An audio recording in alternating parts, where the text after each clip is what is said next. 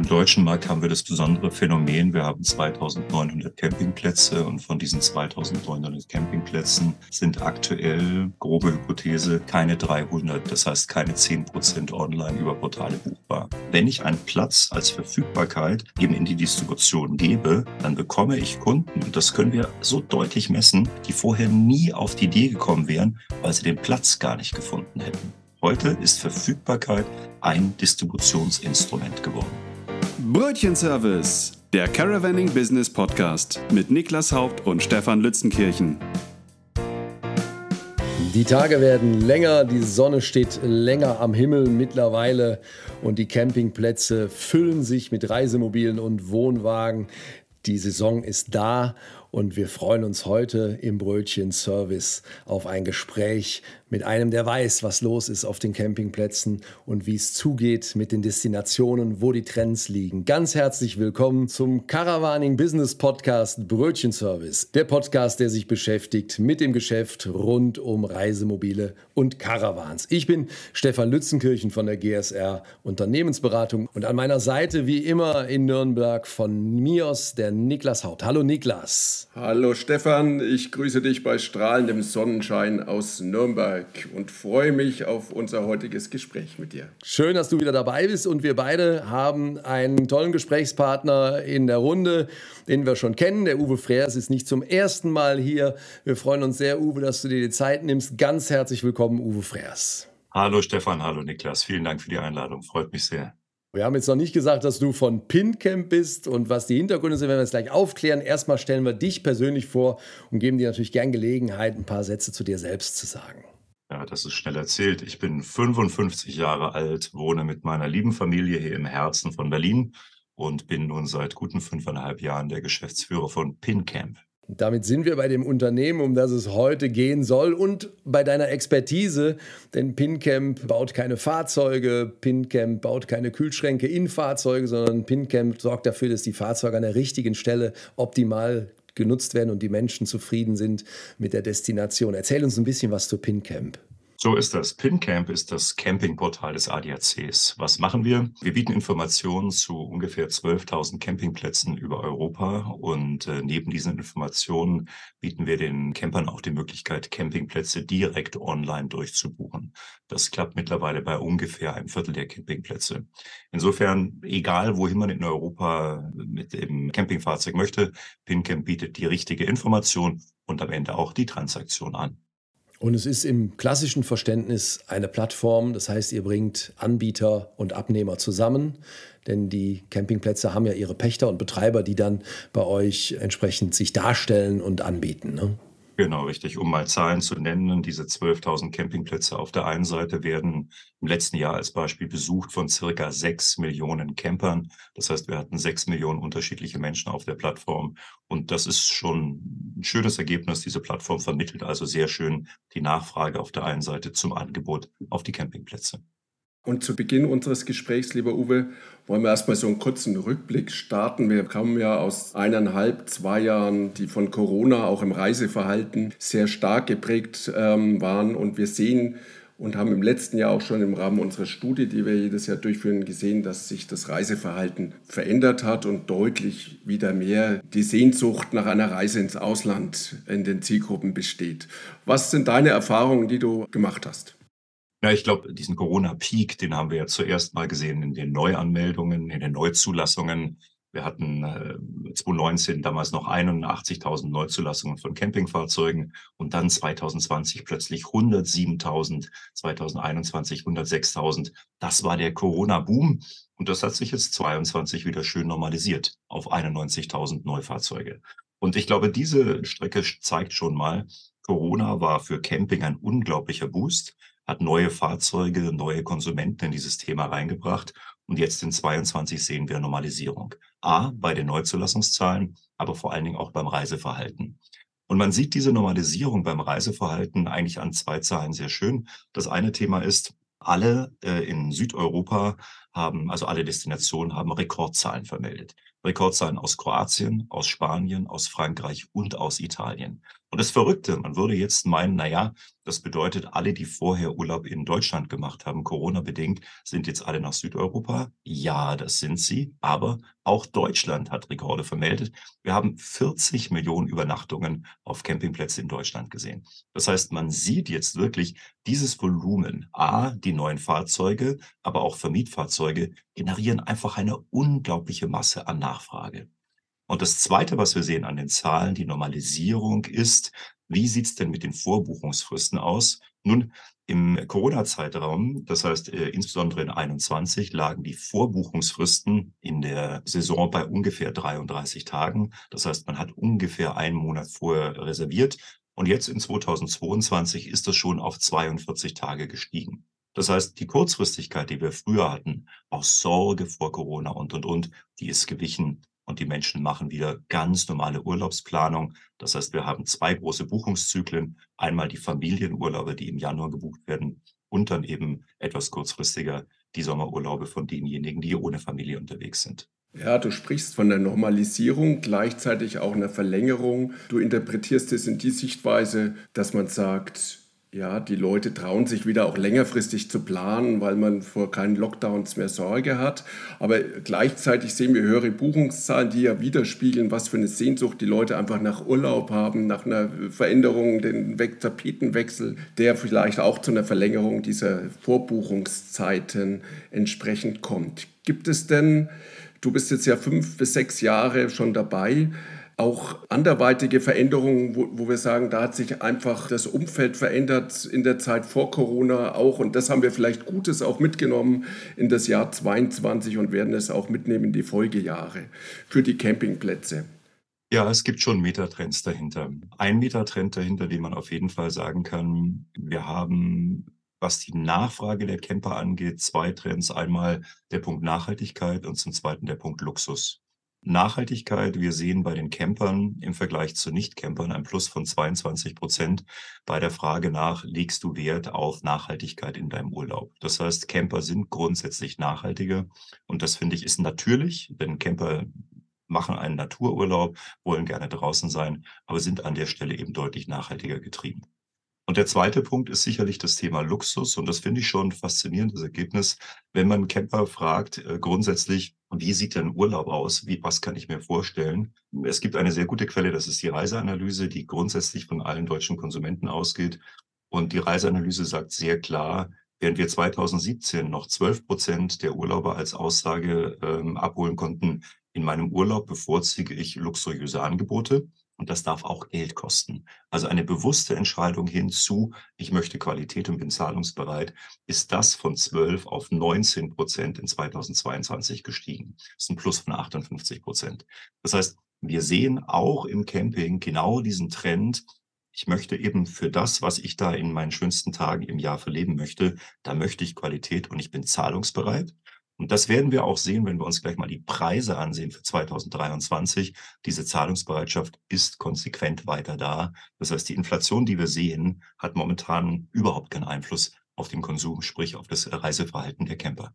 Haben sich denn die Campingplätze und die Anbieter auch entsprechend schon mit einem erweiterten Angebot ausgerichtet auf Nachhaltigkeit auf der einen Seite und Luxus, Genuss äh, auf der anderen Seite im Angebot auch schon weiterentwickelt? Absolut. Ähm, ich glaube in beiden Richtungen. Das eine Thema ist, wenn wir ansehen, wie viele Campingplätze sind aktuell jetzt beim Thema Nachhaltigkeit zertifiziert unterwegs.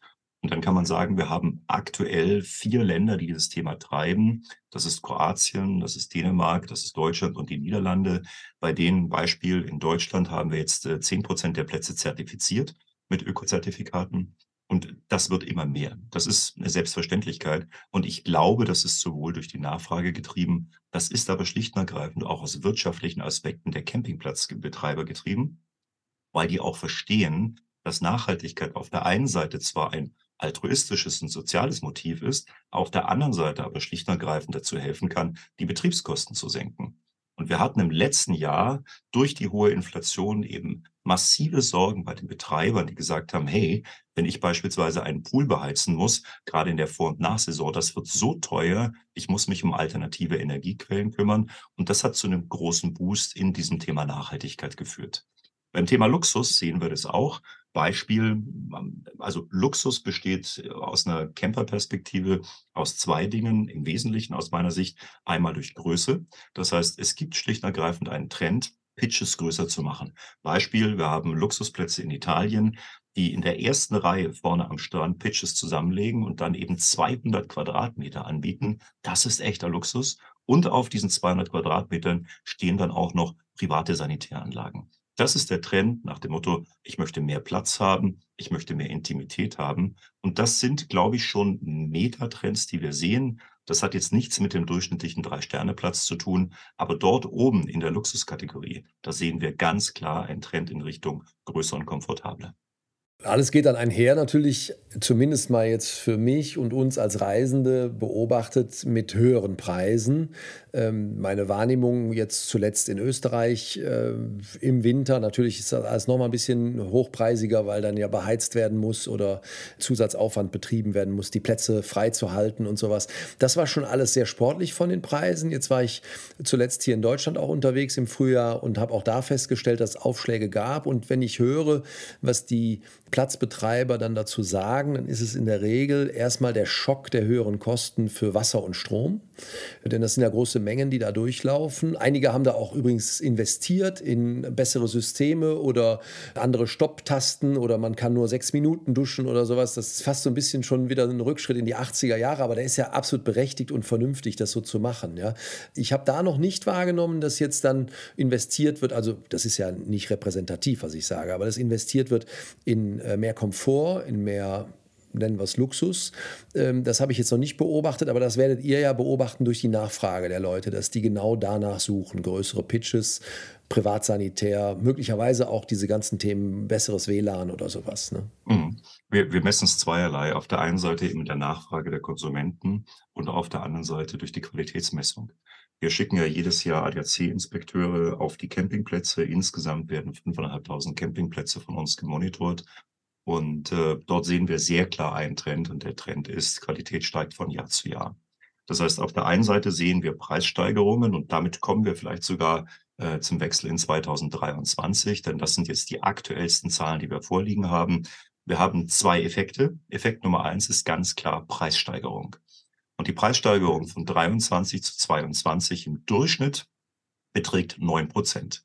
Und das ist schon deutlich. Also ich würde sagen, neun Prozent mehr für den Urlaub zu bezahlen, das ist erstmal eine Ansage. Und da gibt es Spitzendestinationen, die, nennen wir es mal, teuerste sozusagen Destination ist mit einem durchschnittlichen, wir nennen es den ADAC-Vergleichspreis von 58 Euro. Das beträgt quasi ein Mindesteinstiegspreis für zwei Personen und ein Kind inklusive Strom und einer Wassermarke ähm, da führt Kroatien. Das ist jetzt das erste Mal so, dass Kroatien da dominiert. Und Kroatien hat die Preise um, und jetzt kommen wir zur stolzen Zahl, 16 Prozent erhöht. Und 16 Prozent mhm. im Durchschnitt für die Einstiegspreise, das ist schon sehr deutlich. Aber, und an der Stelle muss man eben auch sagen, dahinter kommt aber auch Qualität. Das bedeutet, Kroatien ist neben Frankreich und letztendlich auch Italien der Qualitätstreiber. Das heißt, wir sehen auch sehr deutlich Beispiel bei den Superplätzen einen deutlichen Anstieg der Superplätze. In Frankreich 45 Prozent plus, Österreich 10 Prozent plus, Italien, Deutschland 9 Prozent, 5 Prozent. Das heißt, wir sehen auf der einen Seite Preisanstieg und auf der anderen Seite aber auch insbesondere im Spitzensegment auch ein Qualitätseinstieg. Das läuft einher. Und ich glaube, das ist so ein ein Metathema. Wir sehen, Camping ist letztendlich ein, ja, ein Qualitätsprodukt geworden. Wenn wir 10, 15 Jahre, ich erinnere mich, als ich 14, 15 war und campen war, Gott im Himmel, das war alles sehr einfach. Das ist heute Open-Air-Hotellerie. Das macht richtig Spaß. Und das merken wir eben auch in der Preisgestaltung. Da schließe ich aus meiner Sicht zwei Fragen an, Uwe. Qualität steigt, sagst du. Wie gut passt denn eigentlich Nachhaltigkeit und Luxus aus deiner Sicht? Widerspricht sich das nicht eigentlich? Ein voller Pool auf der einen Seite und auf der anderen Seite äh, nachhaltiger Camper? Und die zweite Frage wäre, ihr habt jetzt gerade in der Pressemeldung, habe ich gesehen, 175 Superstellplätze gemeldet, die ihr promotet. Was genau muss ich mir darunter vorstellen? Fangen wir mit dem ersten Thema an, Luxus und Nachhaltigkeit. Das ist eine sehr spannende Frage, Niklas. Und ich möchte es mit einem Praxisbeispiel zeigen. Wir haben mit der Familie letztes Jahr unseren Sommerurlaub auf äh, Balena Alegre verbracht. Das ist ein Fünf-Sterne-Platz in der Costa Brava. Und äh, ich bin deswegen mit der Familie dorthin gegangen, weil wir den im Vorjahr als äh, dem ADAC Camping Award für Nachhaltigkeit ausgezeichnet haben. Und ich wollte mir schlicht und ergreifend ansehen, wie sieht dieses Nachhaltigkeitskonzept aus. Und ganz ehrlich, ich war, also das war sagenhaft.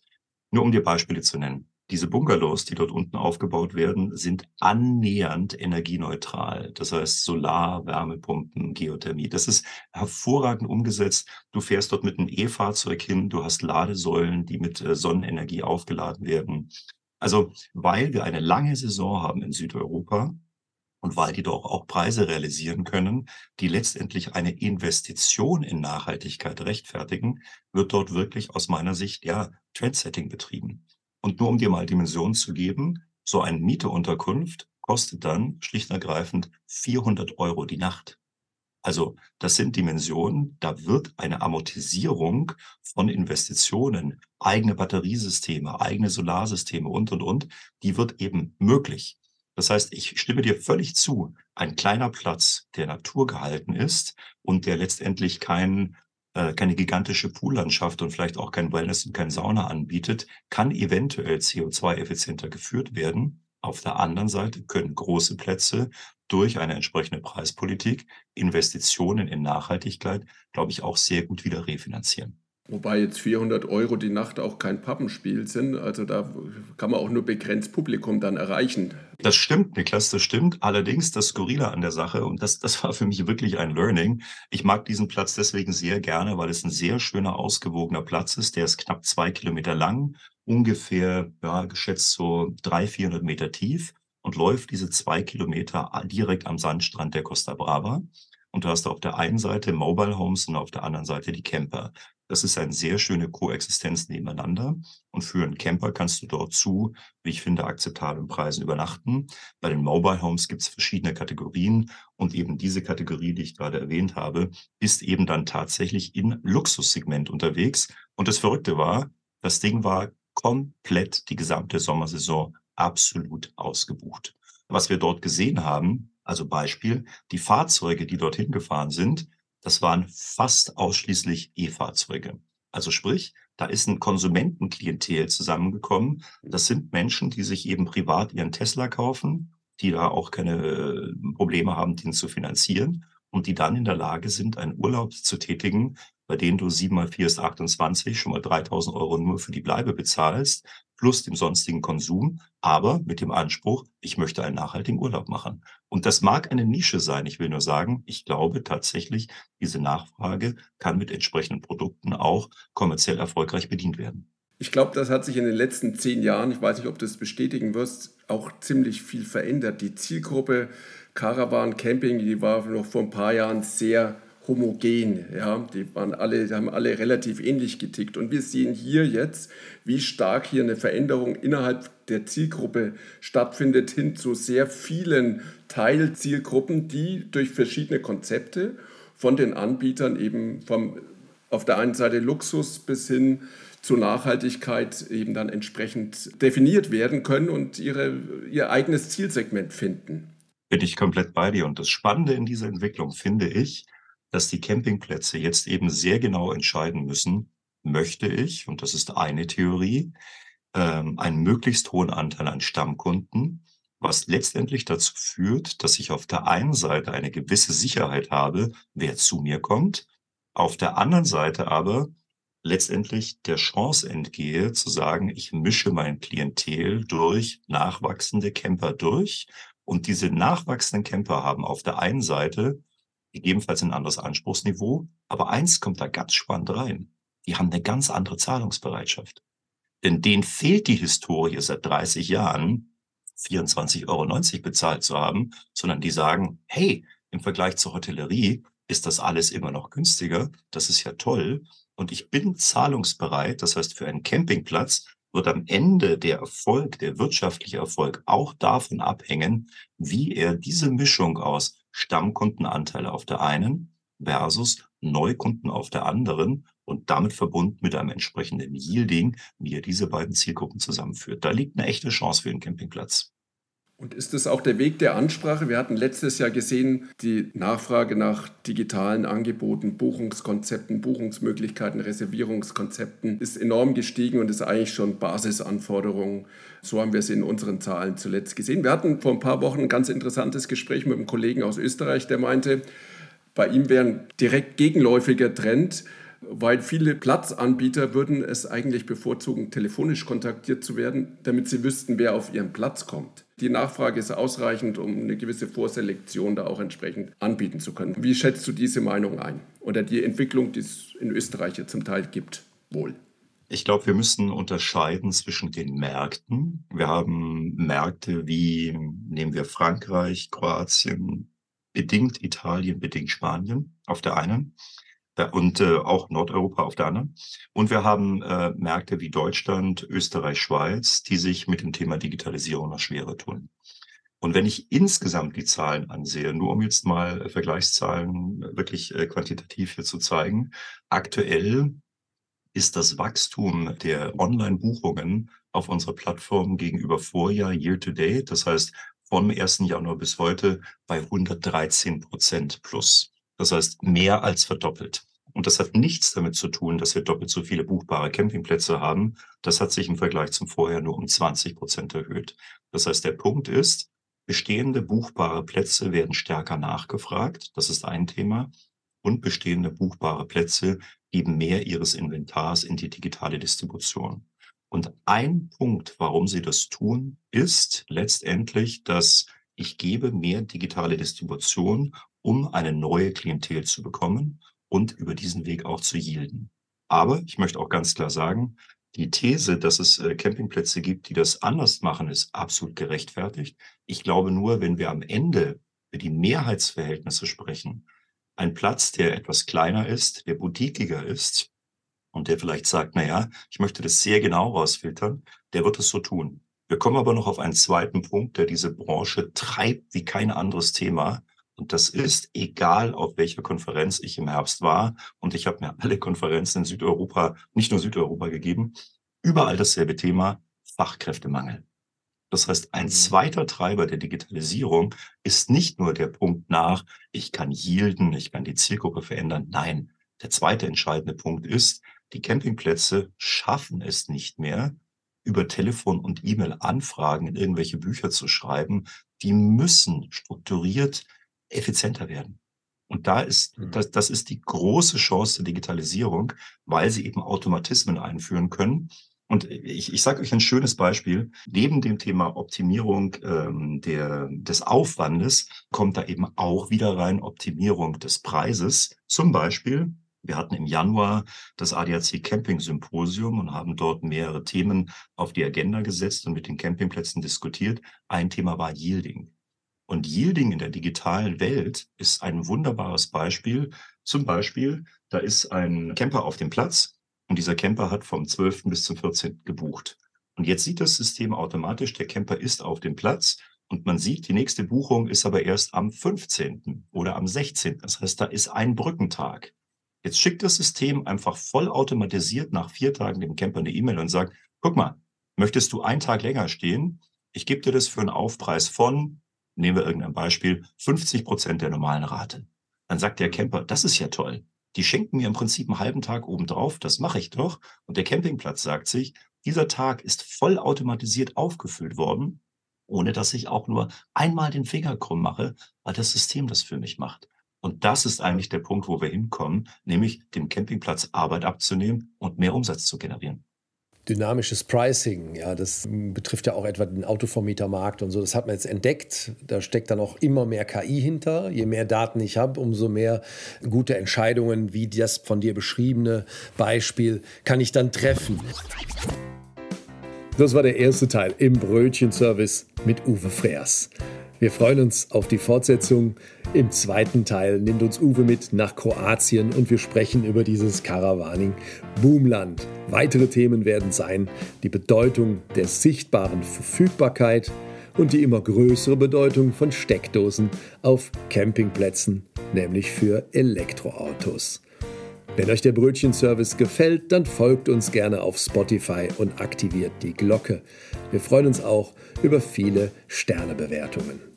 Der Brötchenservice ist Teil der Initiative Focus Caravaning von den Marktforschern von MIOS und der GSR Unternehmensberatung. Vielen Dank fürs Zuhören und bis zum nächsten Mal. Der Brötchenservice wird präsentiert von MIOS und der GSR Unternehmensberatung.